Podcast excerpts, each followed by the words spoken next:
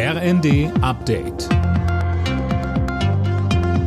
Stündlich neu. Auf den Punkt informiert. Ich bin Silas Quiring.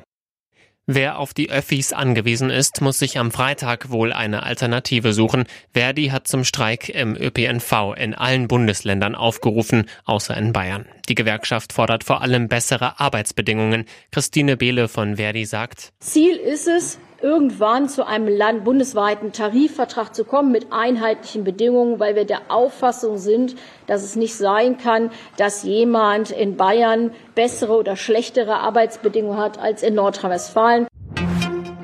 Mit ihren Aktionen haben die Klimaaktivisten der letzten Generation oft Autofahrer gegen sich aufgebracht. Nun sagt die Gruppe, sie wollen sich nicht mehr festkleben. Fabian Hoffmann berichtet. Im Januar 2022 gab es die erste Straßenblockade. Nun nach zwei Jahren heißt es von der letzten Generation, das Kapitel des Klebens ist vorbei. Die Aktionen waren immer heiß diskutiert worden. Selbst bei den Grünen hielt man sie dann schließlich für nicht hilfreich, um Leute beim Klimaschutz auf seine Seite zu ziehen. Ab März soll es nun andere Protestformen geben. Die Klimaaktivisten sprechen von ungehorsamen Versammlungen und dass man Politiker und Entscheider öffentlich zur Rede stellen wolle. Jetzt ist es offiziell, die KDW-Gruppe hat Insolvenz angemeldet. Zu der Gruppe gehört nicht nur das Luxuskaufhaus in Berlin, sondern auch das Alsterhaus in Hamburg und der Oberpollinger in München.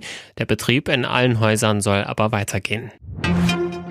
Aufatmen bei den britischen Royals. König Charles ist wieder aus dem Krankenhaus raus. Er war wegen einer Vergrößerung der Prostata operiert worden und hatte dann knapp zwei Wochen in der Klinik verbracht. Und auch Prinzessin Kate ist nach einer Bauch-OP wieder zu Hause.